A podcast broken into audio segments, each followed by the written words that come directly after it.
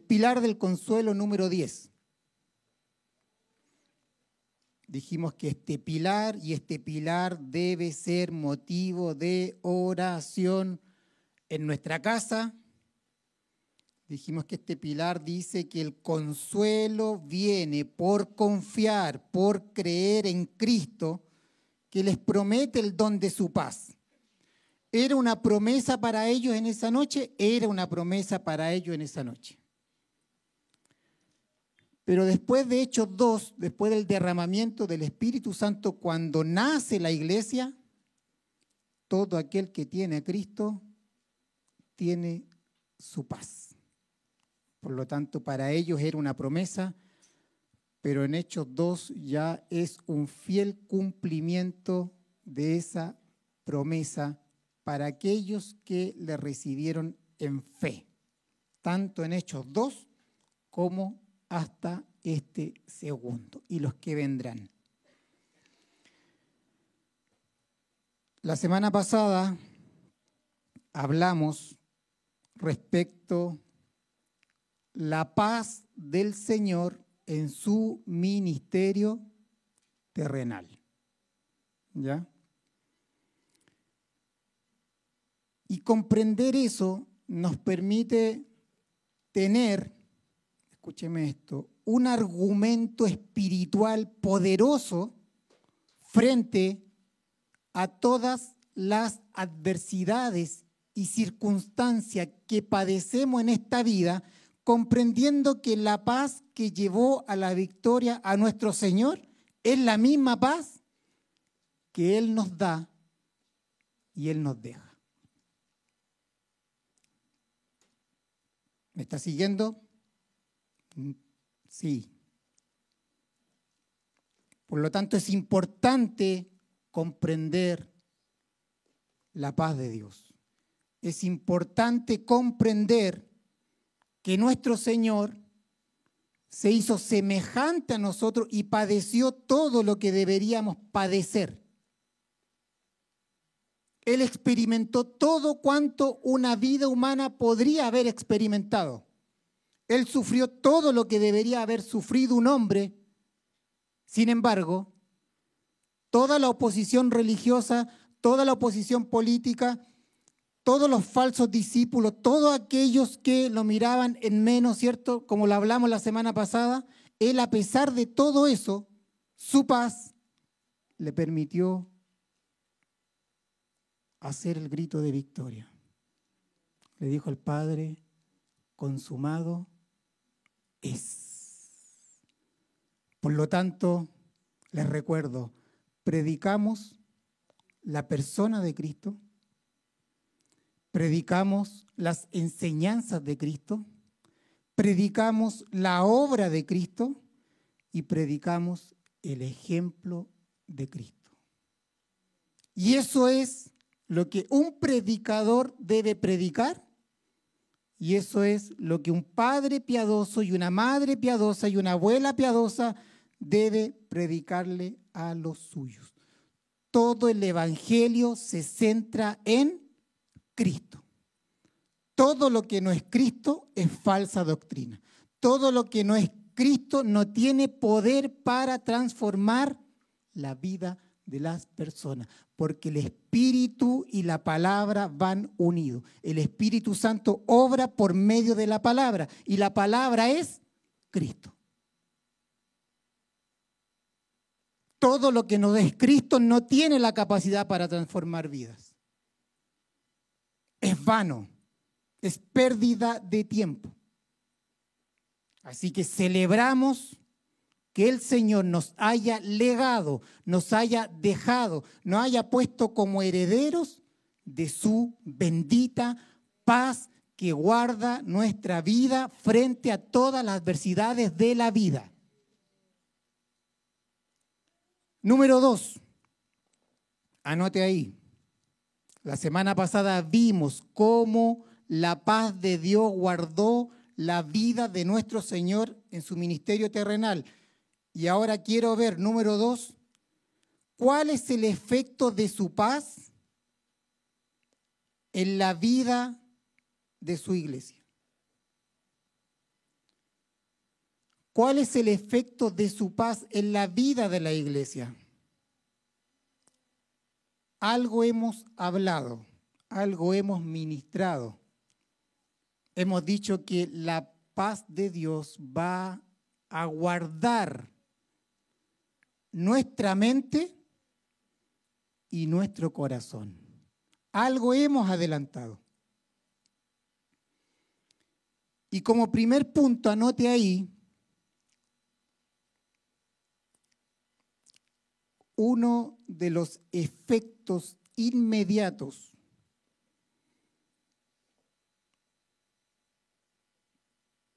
de la paz de Dios como herencia en la vida de la iglesia es, y anótelo en grande, es la paz con Dios.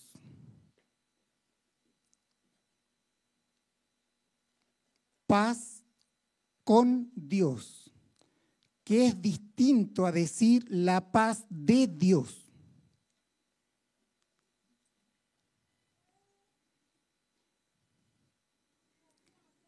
Ahora, estamos en Juan capítulo 14, versículo 27. Llevamos un año hablando de Juan capítulo 14. La paz que el Señor les deja y da como herencia a sus discípulos, como promesa para ellos, es una paz que el cristiano debe experimentar. Se le llama una paz subjetiva. Es una paz que el heredero debe experimentar en su propia vida por la vida del Espíritu. El Espíritu Santo se encarga de que nosotros, sus hijos, podamos experimentar su paz. Es la paz que debemos vivir. Y a esta paz se le llama paz por experiencia, se le llama paz subjetiva. Es la paz de Dios en el corazón del cristiano que debemos experimentar, que debemos arribar. Y dijimos que la mejor manera de experimentar esta paz es a través de las de las tribulaciones, de los problemas, de los padecimientos, porque usted frente a una playa paradisiaca, en una reposera hermosa, me imagino que es muy difícil que la paz se experimente en ese ambiente eh, idílico, ¿o no?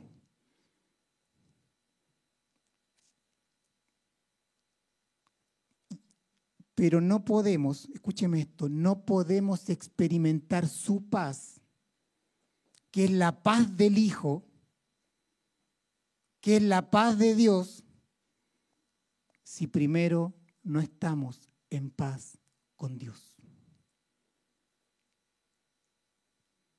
Nadie puede experimentar la paz de Dios, que es la paz por experiencia, si primero no estamos en paz con Dios. Es decir, estar en paz con el Padre. Para poder experimentar la paz del Hijo, debemos primero estar en paz con el Padre. Y a esta paz se le llama una paz objetiva. Esta paz tiene que ver con la relación que tenemos nosotros con Dios. Cuando usted está enemistado con alguien, es un hecho, es una, es un, no, hay un, no hay una paz de relación, hay una relación quebrada, hay una relación rota. Por lo tanto, usted dice, yo no estoy en paz con tal persona. ¿Sí? Por lo tanto, antes de disfrutar la paz del Hijo, debemos estar en paz con Dios. Y a esta paz se le llama una paz objetiva. ¿Por qué es una paz objetiva? Porque no depende de usted.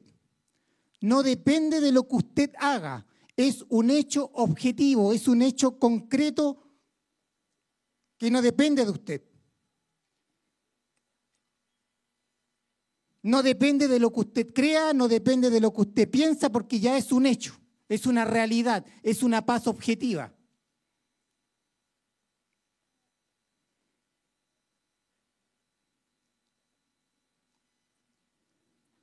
Ahora, la base y fundamento para experimentar la paz de Dios en nuestra vida es estar en paz con Dios.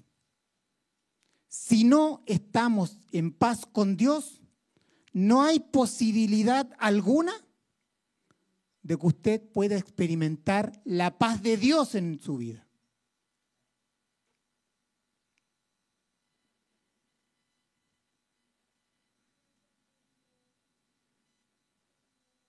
Diga conmigo, la paz es divina. No pertenece a esta clase de vida.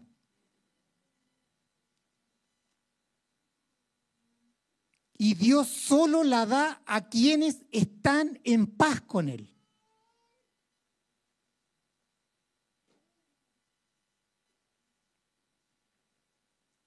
Pregunto,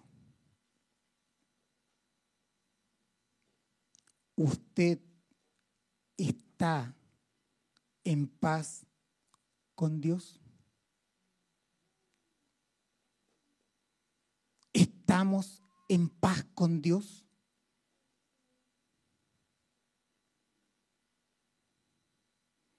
Porque si usted está en paz con Dios, usted puede experimentar la paz de Dios. si usted no está en paz con Dios, usted no puede tener acceso a ese atributo divino, a ese recurso divino que el Espíritu nos hace experimentar en nuestra vida.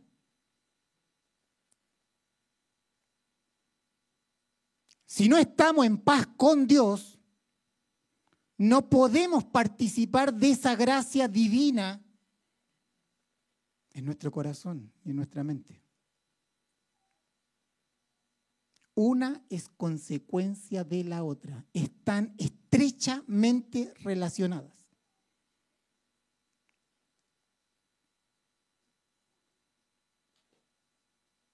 La pregunta clave de la vida es esta.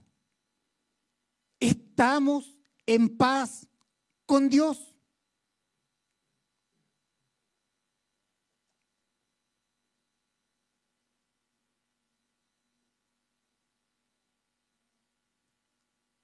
¿Tenemos la respuesta?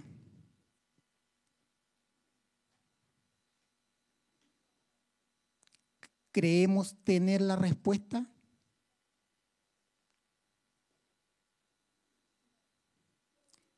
Porque si yo digo estar en paz con Dios,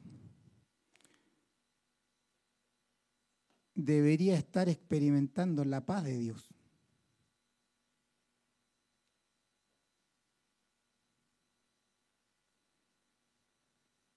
Y usted puede decir, no sé si estoy en paz con Dios.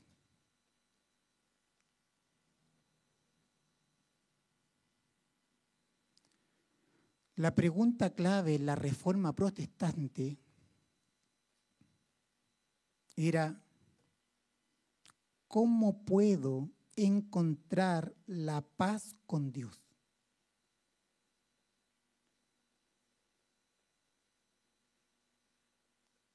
Y es la misma pregunta clave de hoy y será la misma pregunta clave mañana y será la misma pregunta clave en 100, en mil años más si el Señor no regresa por su iglesia antes.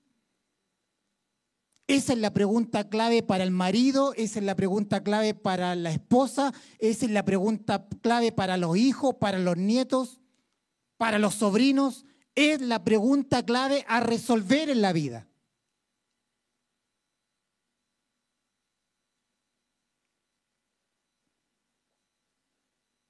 Estamos en paz con Dios. Y usted puede decir, mire, Daniel, yo creo que yo estoy en paz con Él, pero no sé si Él está en paz conmigo. Respuesta válida. O la verdad que no me he portado muy bien, entonces me han dicho por ahí que Dios es amor, por lo tanto yo creo que sí, que Él está en paz conmigo, pero la verdad es que yo me he descarriado un poco y no sé si estoy en paz con Él.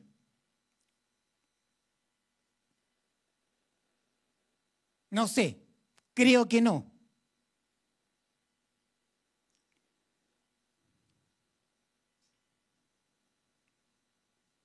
La paz objetiva, esta paz, paz con Dios, que es una paz de relación entre personas o entre grupos de personas, y en este caso es entre nuestra propia vida y el Dios que creó todas las cosas. No es la paz con el vecino, es la paz con Dios. La paz es un camino de dos vías. Usted no puede vivir en paz si tiene hostilidad contra alguien.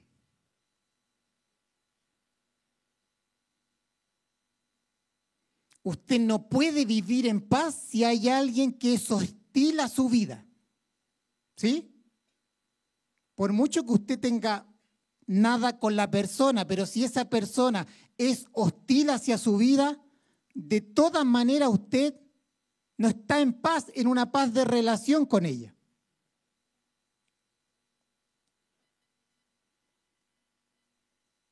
¿Ucrania está en paz con Rusia?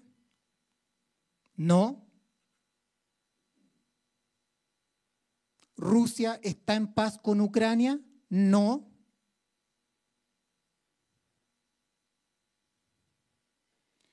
No hay paz entre dos personas naciones o grupos de personas si una de ellas es hostil a la otra. Está enemistada contra la otra.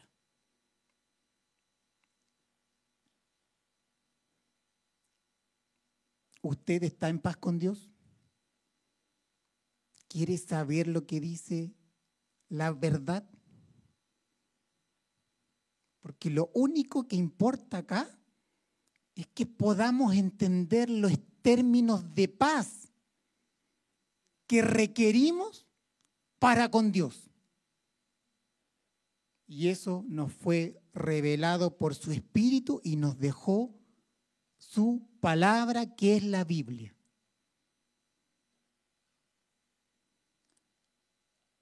La primera parte del versículo 10 de Romanos 5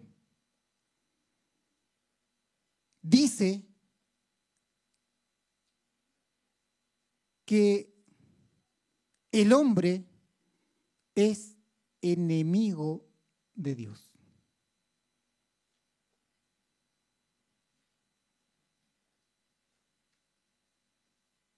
Romanos 5.10 dice,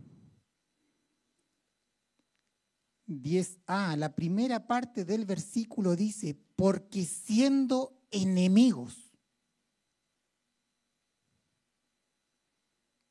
dice que el hombre es enemigo de Dios. Por lo tanto, podemos decir que todo el que nace en este mundo nace luchando contra Dios.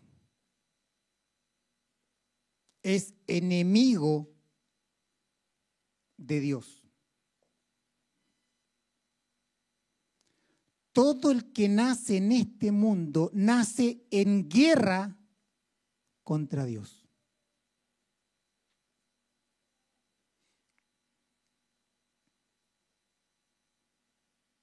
La vida del hombre sin Dios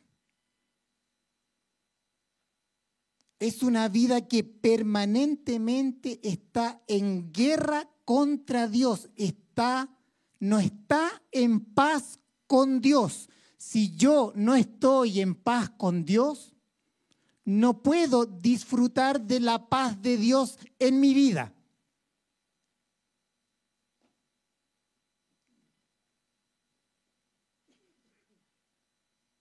Usted ya lo sabe, el hombre sin Dios es incapaz de amar a Dios. El hombre es enemigo de Dios, el hombre vive de espaldas a Dios. Dicho de otra manera, vive en rebeldía contra Dios.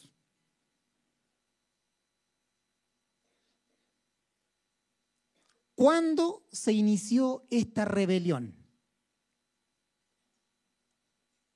Anote ahí Génesis 3. Génesis 3. Esta rebelión, esta guerra contra Dios, la guerra de la raza humana que vive de espalda a Dios, que no está en paz con Dios, se inicia en Génesis 3. ¿Cuándo se inicia? Cuando el hombre le da la espalda a Dios y desobedece la ley del huerto.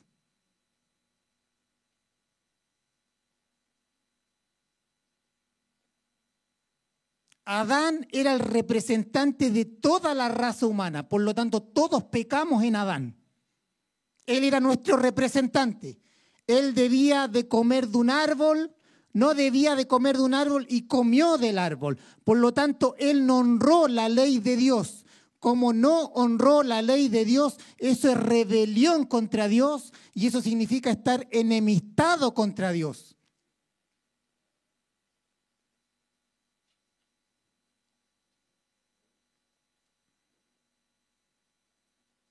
¿Cuál es la causa de la guerra?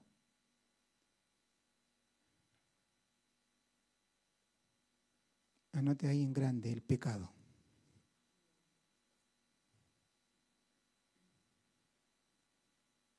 El pecado. El pecado alteró la relación perfecta que había entre Dios y el hombre. Génesis 1, Génesis 2. Desde Génesis 3 en adelante vemos cómo Dios activa su plan para redimir, redimir al hombre y establecer nuevamente la paz con él. El pecado alteró la relación perfecta que había entre Dios y el hombre.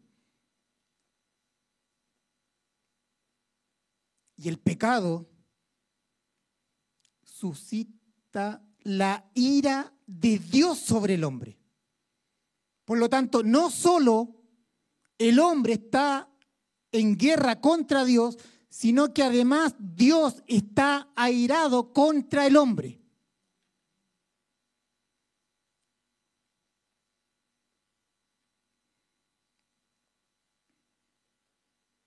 ¿Por qué? Porque Dios es un Dios santo. Él es un Dios santo.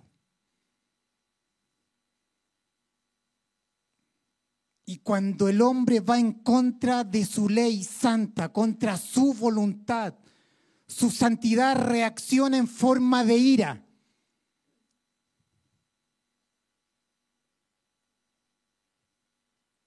Por lo tanto, Dios está airado contra el hombre.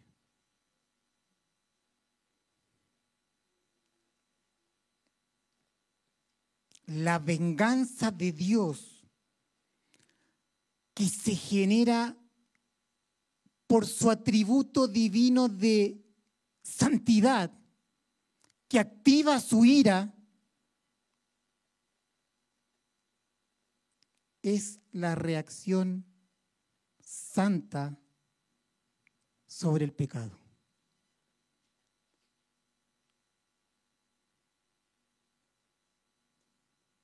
El pecador al pecar va en contra de Dios y contra su santidad. Y cuando pecamos,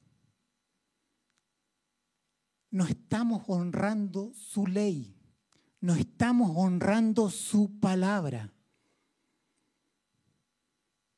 Como no estamos honrando su justicia, su palabra, y Él es un Dios santo, Él reacciona con ira frente al pecador. Por lo tanto, el hombre está en guerra.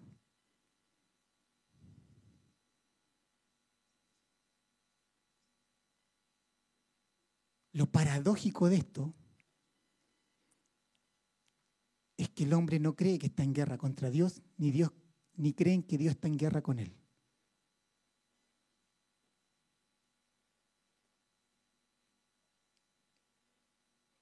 ¿Saben por qué? Porque el mundo se encarga de darles una paz falsa. Están cegados. Porque si pudieran comprender que el Dios del universo, que el Dios santo, que el Dios omnipotente, que el Dios sabio, el Dios que creó todas las cosas, está airado contra ellos, difícilmente podrían estar en paz.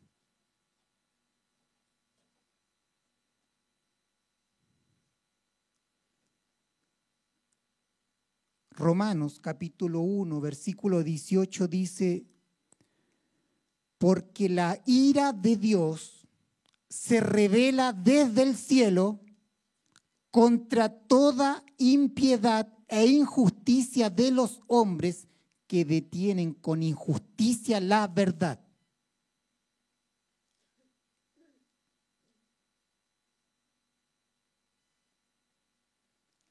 Por lo tanto, hay una enemistad, hay un alejamiento hay un distanciamiento.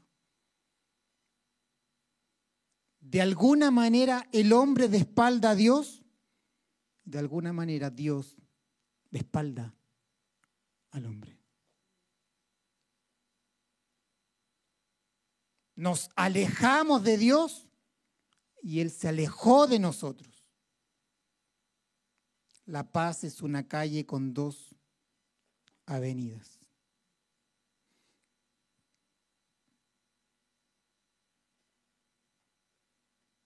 Usted sabe que en una guerra hay pérdidas.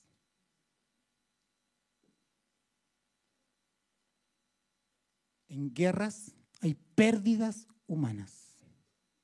En una guerra hay pérdida de recursos. Y en este caso, y en este caso entre el hombre y Dios, solo hay pérdida de un solo lado. La criatura no puede vencer a Dios. Lo terrenal no puede vencer lo espiritual. La criatura no puede salirse con la suya cada ofensa, escúcheme esto, porque les va a cambiar la vida. Cada ofensa hacia Dios va a tener su justo juicio.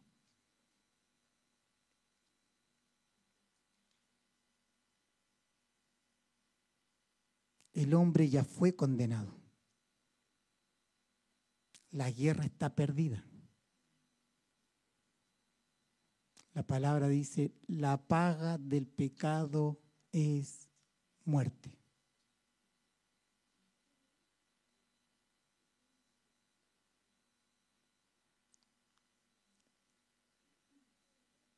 Yo voy a plantear una pregunta que probablemente usted se la está planteando. Daniel, la verdad es que yo no percibo que Dios esté enojado contra mí. Porque el concepto de guerra que tengo, la verdad es que yo estoy disfrutando la vida.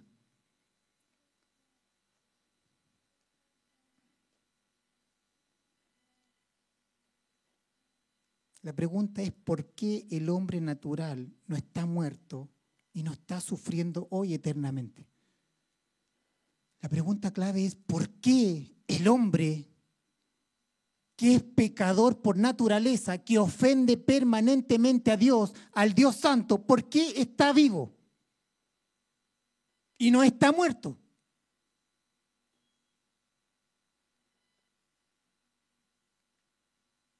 Éxodo capítulo 34, del versículo 6 al 7, nos da la respuesta. ¿Recuerdan cuando Moisés pidió ver su gloria? Muéstrame tu gloria, que es la oración que deberíamos hacer nosotros en nuestras casas. Dice el 6, Éxodo 34, versículos 6 y 7. Dice, el Señor, en la versión PDT, el Señor pasó frente a él y le dijo, el Señor, el Señor es Dios misericordioso y compasivo, que no se enoja con facilidad lleno de fiel amor y lealtad. ¿Qué ocurre? ¿Qué es lo que está deteniendo su ira? O su completa ira. Su amor misericordioso. Su paciencia. Él nos espera. Él es paciente.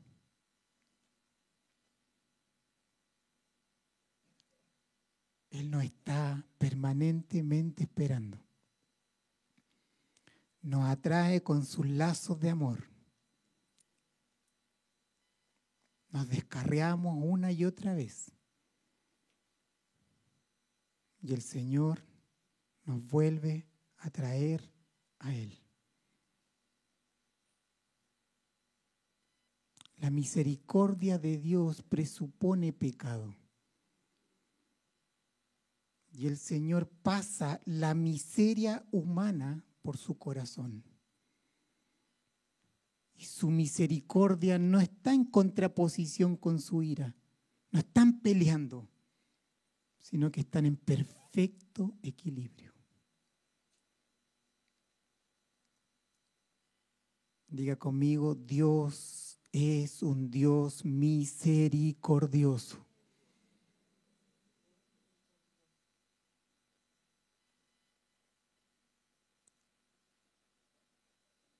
¿Por qué no estamos muertos? Si Él es un Dios santo, Él no tolera el pecado. Es una afrenta hacia su propia vida.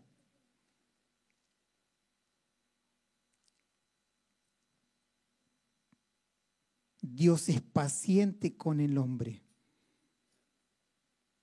De hecho, Él permite que disfrutemos su creación. Que disfrutemos de los bienes temporales y pasajeros. Que disfrutemos de la familia. La familia es un don de Dios. Fue creado por Dios. Es un diseño de Dios. Los padres disfrutamos de la esposa, la esposa disfrutamos, disfrutan del marido, los padres disfrutan de los hijos, las abuelas disfrutan de los nietos. ¿No es un regalo de Dios? ¿Es un diseño de Dios?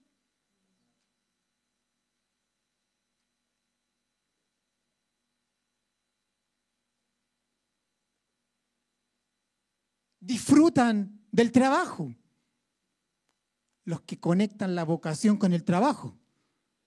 Porque si no conectamos la vocación con el trabajo, termina siendo una esclavitud.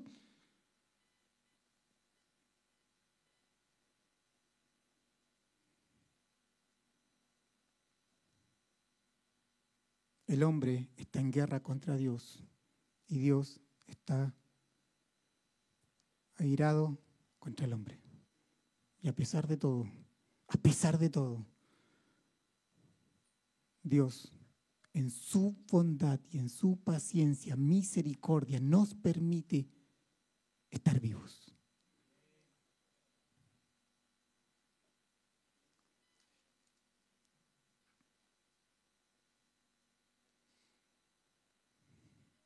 Ahora la pregunta que viene es, ¿qué hacemos para estar en paz con Dios?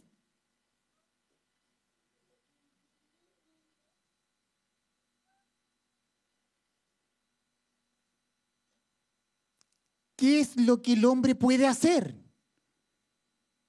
para evitar esta enemistad con Dios y para evitar la ira de Dios?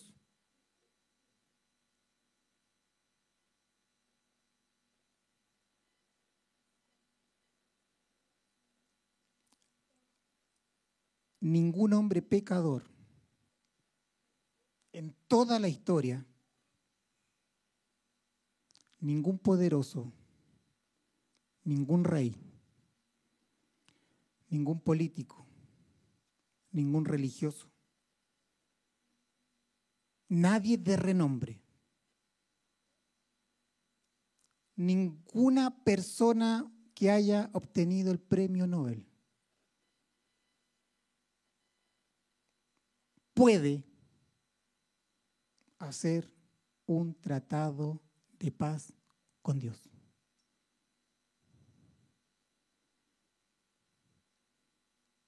Nadie puede, ningún pecador, la raza humana como raza humana pecadora, no puede tener a alguien que pueda ser un mediador con Dios.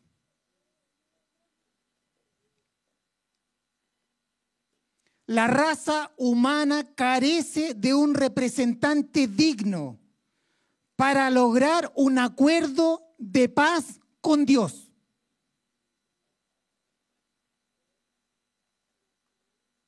Ningún hombre pecador se ha podido presentar delante del Dios Santo justo y hacer un acuerdo de paz, satisfacer las demandas de paz que establece Dios mismo.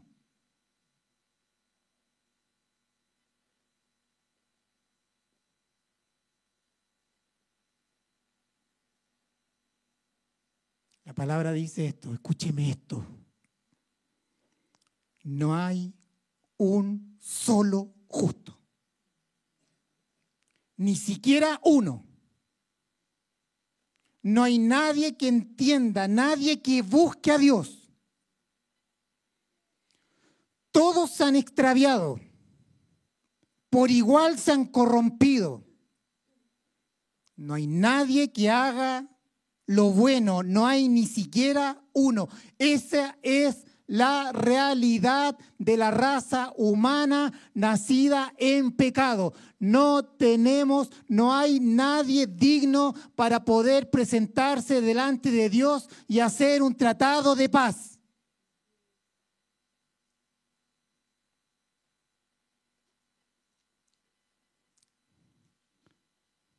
Levante su mano ahí. Porque predicamos a Cristo. Y diga conmigo, necesitábamos, necesitamos, necesitábamos un mediador. Un verdadero mediador.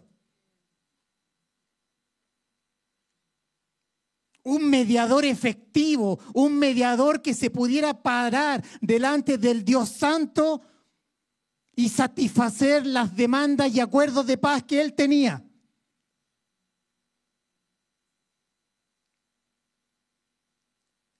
¿Cuál es la función de un mediador? Un mediador es aquel que está entre dos partes. Está al medio, está entre personas o grupos de personas, que en este caso es entre el hombre y Dios. Es un intermediario. Es el que está al medio de una disputa, está al medio de un conflicto y tiene la misión de reconciliar ambas partes.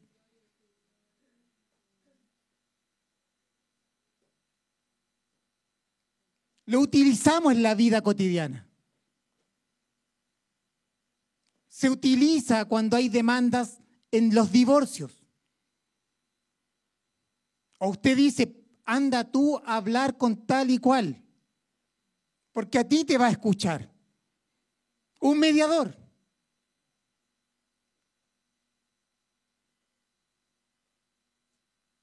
Ahora, un verdadero mediador debe representar ambas partes.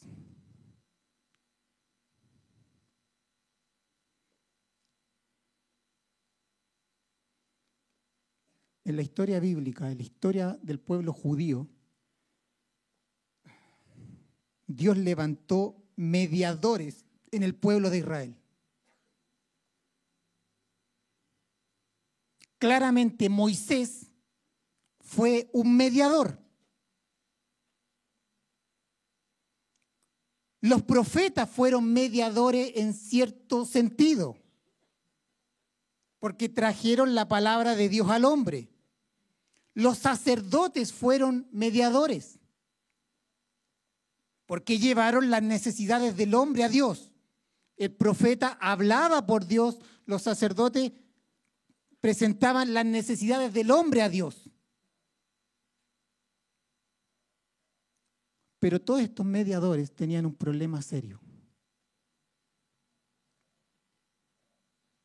No podían representar fielmente a ambas partes.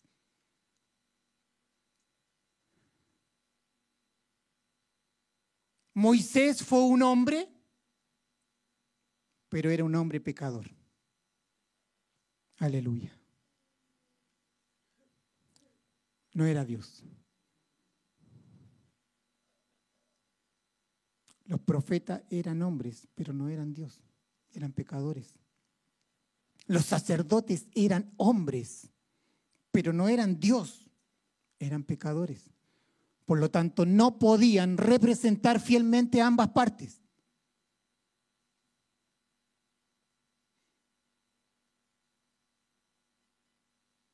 Ellos eran mediadores en sombra, en tipo.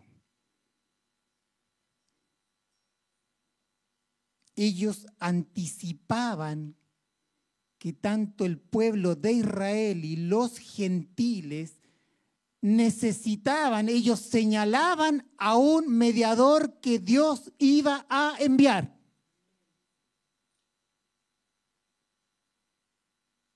Ellos trataban de reflejar lo que el mediador verdadero sería y haría.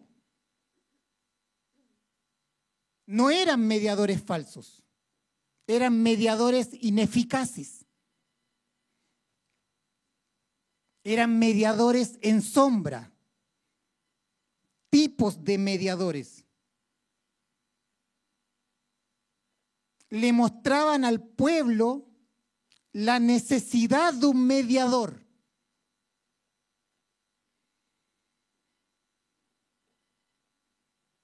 Un mediador perfecto, por lo tanto, debe ser tanto hombre como Dios.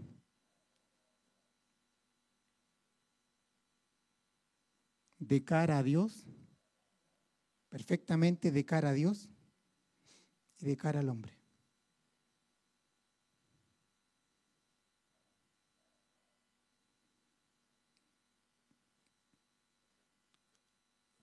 pero no puede ser cualquier hombre. Dios hombre. Pero este hombre debe ser sin pecado. ¿Por qué sin pecado? Porque debe honrar la ley de Dios. debe honrar la ley de Dios, debe honrar la palabra de Dios, cosa que Adán no lo hizo. No honró la ley de Dios, pecó. Este hombre debe honrar la justicia de Dios.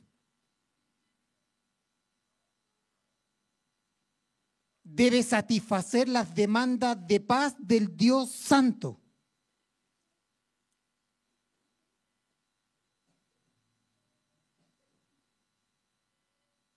¿No fue el pecado que alteró la relación? ¿Sí? ¿No fue la desobediencia la causa de alterar esta relación de paz que había entre el hombre y Dios en Génesis 1 y Génesis 2?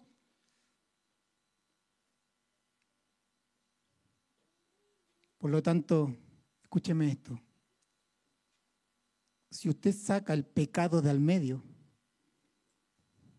¿qué ocurre? Se restablece la relación.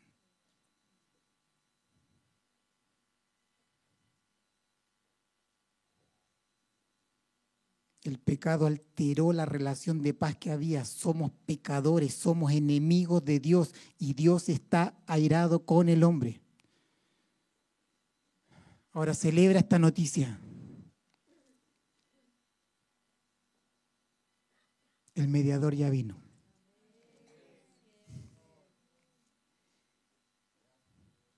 El mediador ya vino.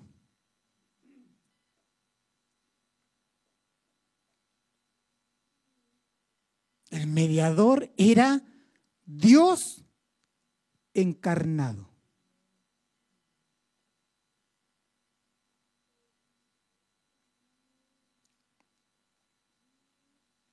Una persona, dos naturalezas. Primera de Timoteo capítulo 2, versículos 5 al 6 dice, porque hay un solo Dios y un solo mediador entre Dios y los hombres, Jesucristo, hombre.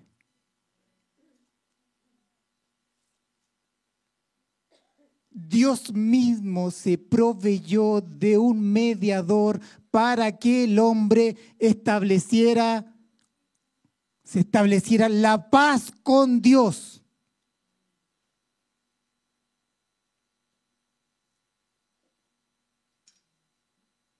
Jesucristo es el único mediador entre Dios y los hombres. Jesucristo, dice la carta a los hebreos, es superior a Moisés.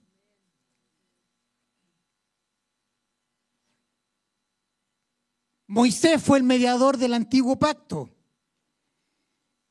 Cristo es el mediador de un mejor pacto. es el mediador de un pacto mejor porque Él es un mediador mejor.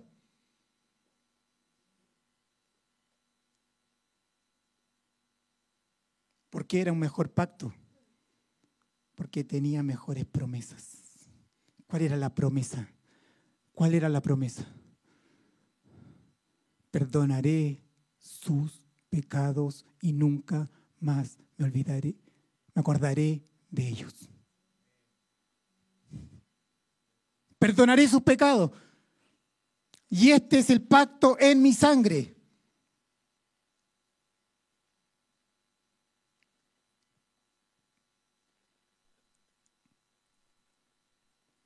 Para perdón de pecados. Si no hay pecado.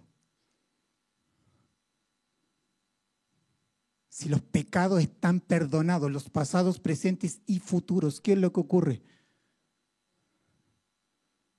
se restablece la paz con Dios. Solo Cristo.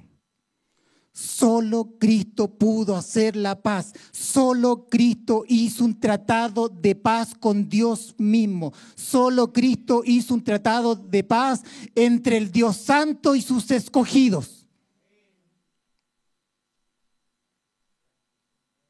Solo Cristo dio la medida. Solo Cristo es el mediador perfecto. Él es el único mediador del nuevo pacto, el pacto de gracia. Pacto de gracia significa que tú no hiciste nada, no te lo mereces, no es por méritos tuyos, son por los méritos de Cristo.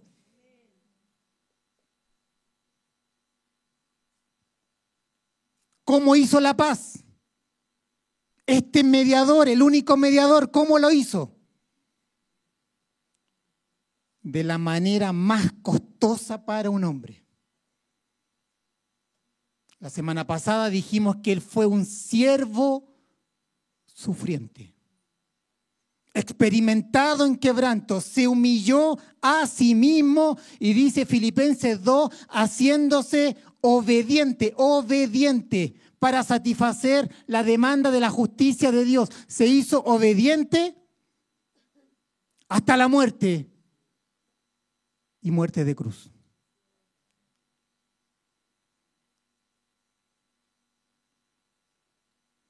Su obra fue una obra de obediencia él no solo vino a morir, no servía que viniera solo a morir, sino satisfacía la demanda de la ley, sino honraba la ley de Dios.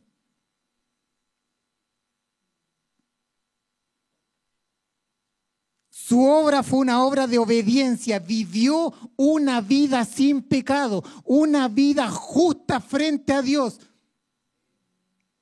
De lo contrario, no podía haber experimentado la paz de Dios, que es la paz de la victoria, que es la paz que te lleva a gritar, consumado es, hice lo que el Padre me encomendó, a pesar de las adversidades, a pesar de las circunstancias, a pesar de las enfermedades, es la paz que gobernó la vida de Cristo. ¿Por qué? Porque se mantuvo en obediencia al Padre.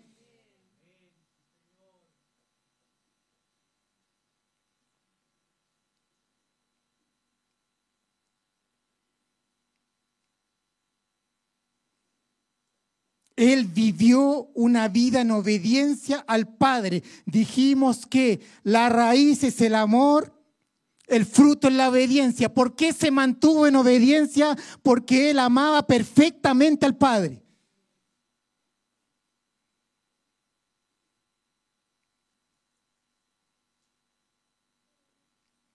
Vivió una vida de obediencia. Y no solo eso, sino que dio su vida por tu vida.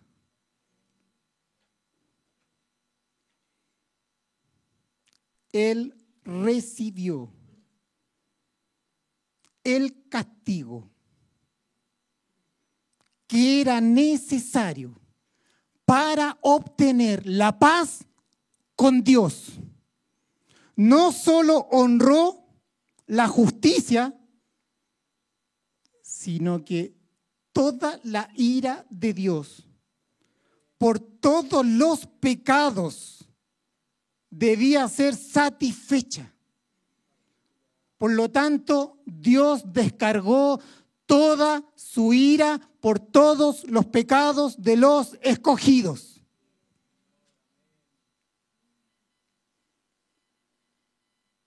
Ningún pecado,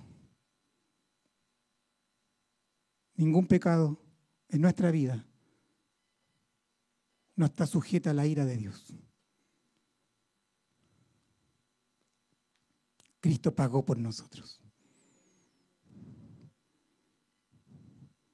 Es decir, escúcheme esto. Y esto es la doble imputación. Se llama así, se llama. Su justicia es transferida a mí y mi pecado fue transferido a él. Y ese es el principio de sustitución. Todos mis pecados en la vida de Cristo, pero toda su justicia en mi vida. Por lo tanto, hoy Dios, ¿cómo me ve? Me ve a través del Hijo, me ve justo, me ve que vivo en su ley, aun cuando peco.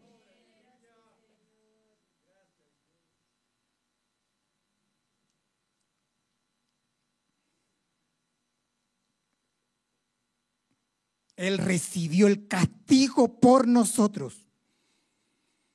Él honra la ley de Dios. En la cruz su palabra es exaltada. En la cruz su palabra, su justicia es glorificada.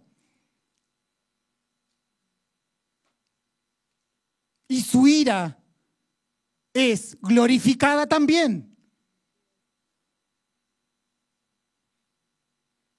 Su ira fue satisfecha. La mayor ira de Dios fue contra su propio Hijo.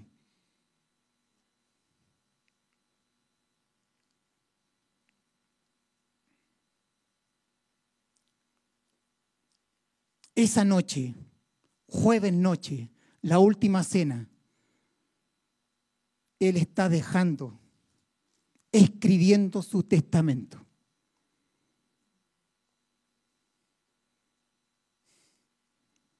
Y al otro día, Él sella el tratado de paz con su sangre.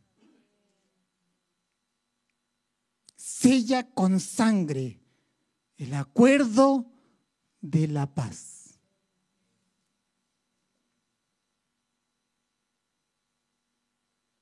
Él escribió el tratado de paz con su vida. Una vida justa por eso es una paz objetiva.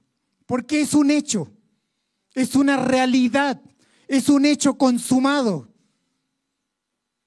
Que no depende de lo que tú creas, de lo que tú sientas.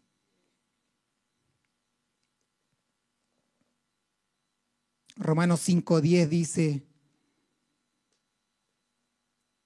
porque siendo enemigos, así comenzamos, y luego dice el Espíritu Santo hablando poderosamente, dice, porque si siendo enemigos fuimos reconciliados con Dios, reconciliados.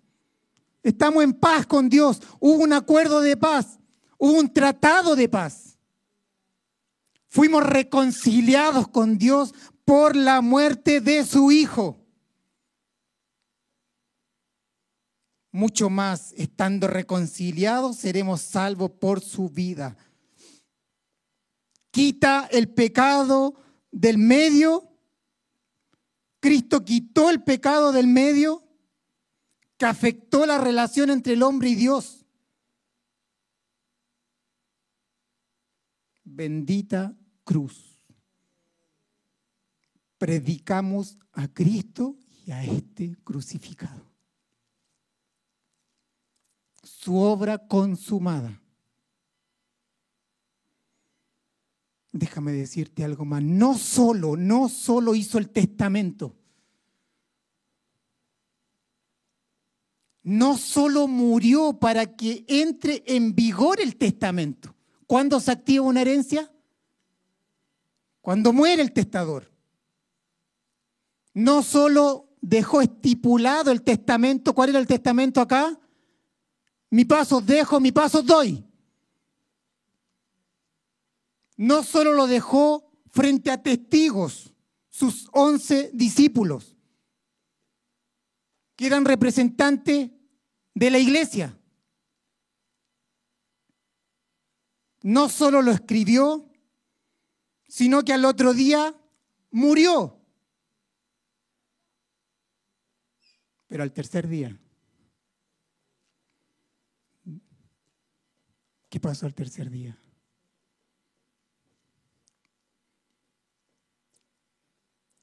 No es un testador que está muerto. No es un testador como los hombres terrenales. Dios lo resucitó y él vive para la gloria de Dios el Padre. Tienes un testador que está vivo. Él vive para que lo, lo, que Él estipuló en su testamento se cumpla. Y por eso nos dejó a su espíritu, el paracleto, para hacer realidad lo que Cristo nos heredó. Él supervisa desde el cielo para asegurarse de que sus hijos disfruten del don de su paz, porque Él logró el acuerdo de paz con Dios.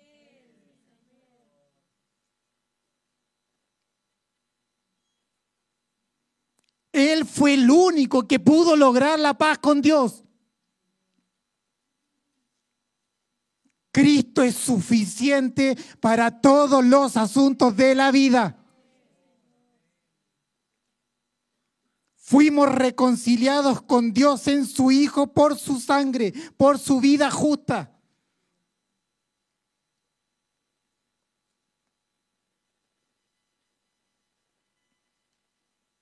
En la cruz, Él dejó asegurado la paz con Dios.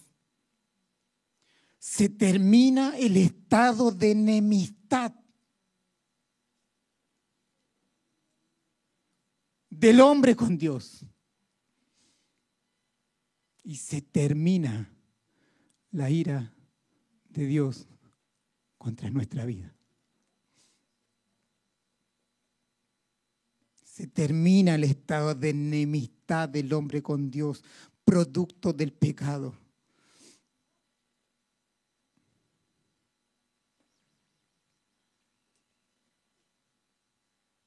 No puedes disfrutar de la paz de Dios si no estás en paz con Dios. ¿Cómo es que usted puede disfrutar de esta paz? De esta paz objetiva, de este hecho consumado, de esta paz que restablece la relación con Dios. ¿Cómo disfrutamos de este logro de nuestro Señor, del único mediador?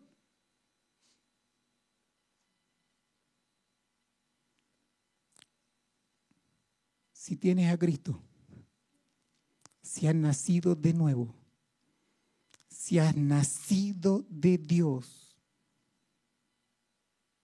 has dejado de ser enemigo de Dios y ahora está en su bando.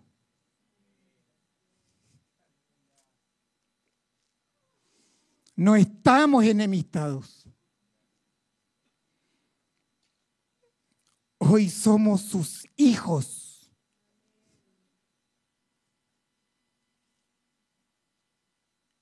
Es el Padre que está en paz con el Hijo. Y el Hijo está en paz con el Padre.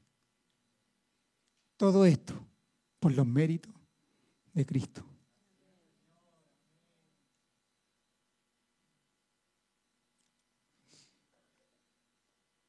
Fuimos reconciliados con Dios. Su gracia es sublime. Estos son los efectos de su gracia en nuestra vida.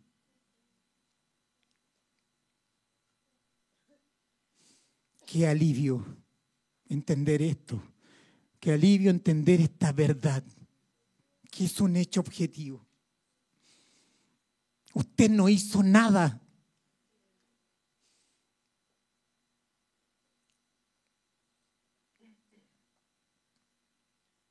Isaías 32, 17 dice, y el efecto de la justicia será paz. Y la labor de la justicia, reposo y seguridad para siempre.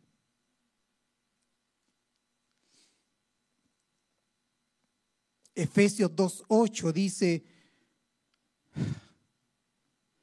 esto usted lo tiene que meditar. No permitas que tu día a día no te permita enfocarte de su palabra. Efesios 2.8 dice, esta es la razón de la salvación. Dice, porque por gracia La gracia es el amor de Dios para salvación. es todo lo que Él hizo para salvarnos. Todos los recursos que provienen por su gracia, no solo para salvarnos, sino para sostenernos en esta vida. Por gracia sois salvos. Por medio de la fe debemos creer en Cristo.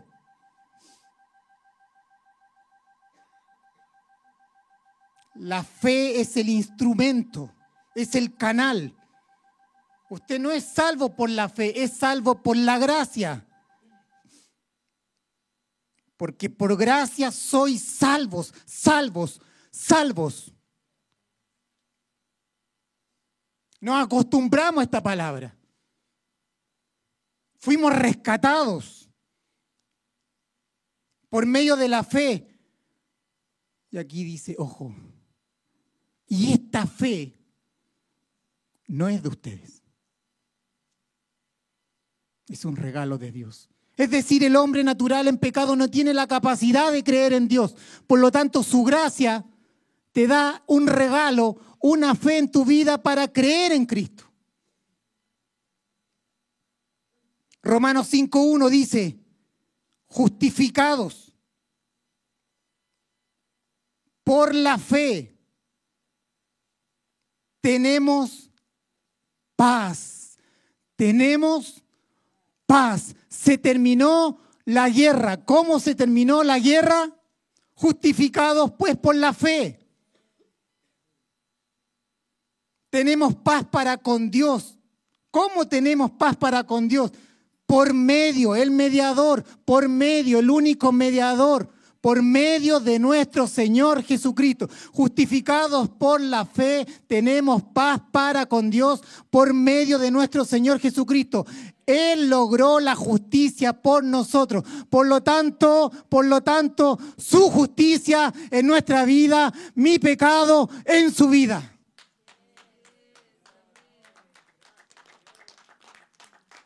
¿Cómo no amar al Señor?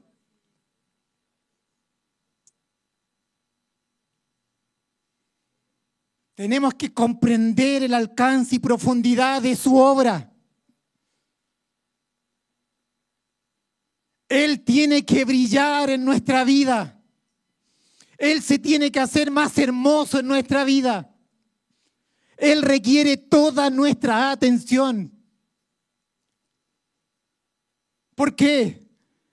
Porque la cruz fue el acto supremo del amor hacia nosotros, del amor del Padre y del sacrificio del Hijo. Nadie más te va a amar con esa clase de amor. Que haya soportado toda la ira de Dios en su vida. No fueron los clavos, no fue más el dolor de su corona, fue la ira de Dios en su alma lo que lo tenía agitado y preocupado los días previos en Getsemaní.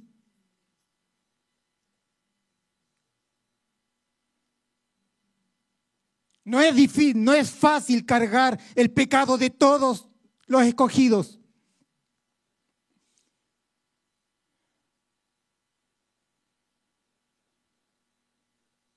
Vuelvo a preguntar, ¿usted está en paz con Dios?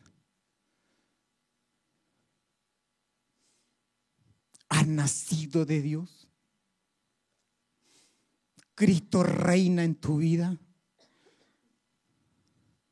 Hay un antes y un después cuando Cristo te hizo nacer de Él y vino su Espíritu, Dios mismo, a morar en tu vida si esa es la realidad en tu vida, puedes dormir tranquilo. Puedes dormir en paz. Porque Cristo logró la paz con Dios por nosotros. Su gracia, su gracia salvadora infunde el don de fe en nosotros para creer en Cristo. No puede forzar a nadie a creer en Cristo. es el mismo Espíritu convenciendo de pecado. Es el mismo Señor dándole el don, la capacidad para poner su confianza en Cristo. Él infunde el don de fe en nosotros para creer en Cristo. Esa fe en Cristo nos redime, nos perdona, nos reconcilia con Dios, nos justifica, es decir, nos declara justo, tiene un aspecto legal, nos reconcilia, tiene que ver con un aspecto de relación con Dios.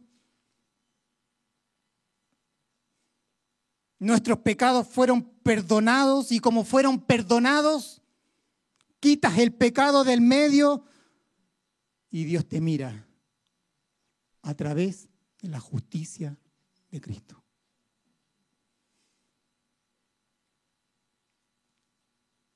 Si usted tiene a Cristo es un pecador redimido, porque sigue pecando. En cada pecado, por cada pecado en su vida y en mi vida, ese pecado fue imputado a la vida de Cristo en la cruz.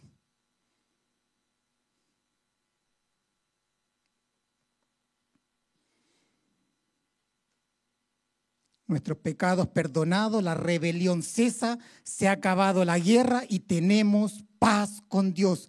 Fuimos reconciliados. Efesios 2.13 dice, pero ahora en Cristo Jesús, en Cristo, vosotros que en otro tiempo estabais lejos, enemistados, habéis sido hechos cercanos por la sangre de Cristo.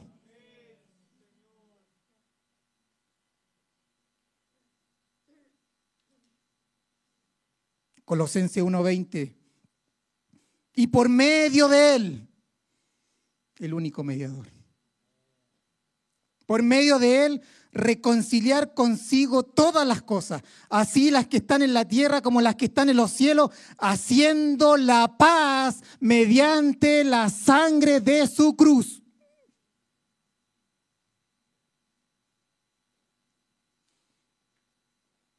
Romanos 5 del 8 al 11, más Dios muestra su amor, Dios muestra su amor para con nosotros en que siendo aún pecadores, Cristo murió por nosotros. Pues mucho más, estando ya justificados, justificados en su sangre, por él seremos salvos de la ira. ¿Lo ve? Porque si siendo enemigos fuimos reconciliados con Dios por la muerte de su Hijo, mucho más, estando reconciliados, seremos salvos por su vida.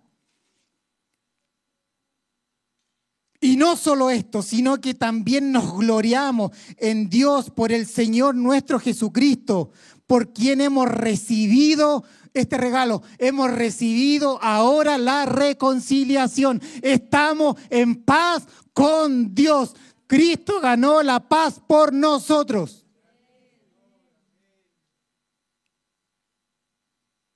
Yo no quiero estar en una guerra con el Dios santo, poderoso.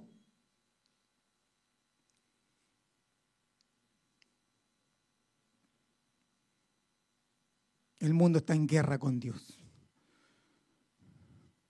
Hoy por hoy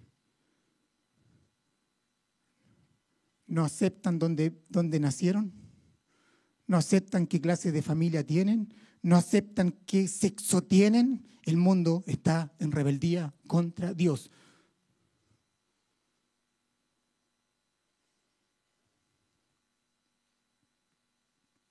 Segunda de Corintios, capítulo, capítulo 5, del 18 al 19. Y todo esto proviene de Dios, quien nos reconcilió, escuche esto, nos reconcilió consigo mismo él hizo un acuerdo. Porque no había ni aún un justo. Nadie justo. Quien nos reconcilió consigo mismo por Cristo y nos dio, mire, mire, escuche esto. Los vamos a ver las próximas semanas. Pero un adelanto dice, y nos dio el ministerio de reconciliación.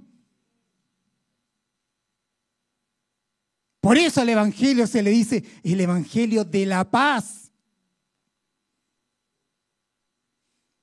Usted tiene que estar gritando y decir, el hombre puede estar en paz con Dios.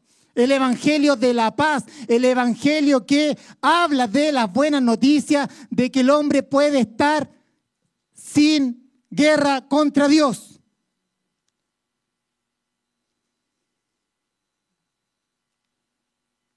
El 19 que dice que Dios, mire, Dios el Padre estaba en Cristo, en su Hijo, que es Dios, forma humana, reconciliando consigo al mundo, no tomándoles en cuenta a los hombres sus pecados, y nos encargó a nosotros la palabra de reconciliación.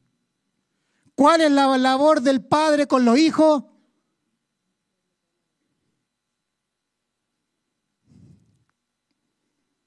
Darles la palabra de reconciliación. Hijo, estás en guerra contra Dios. A Santiago le dije hace una semana, tú no estás en guerra conmigo, tú estás, primero estás en guerra contra Dios.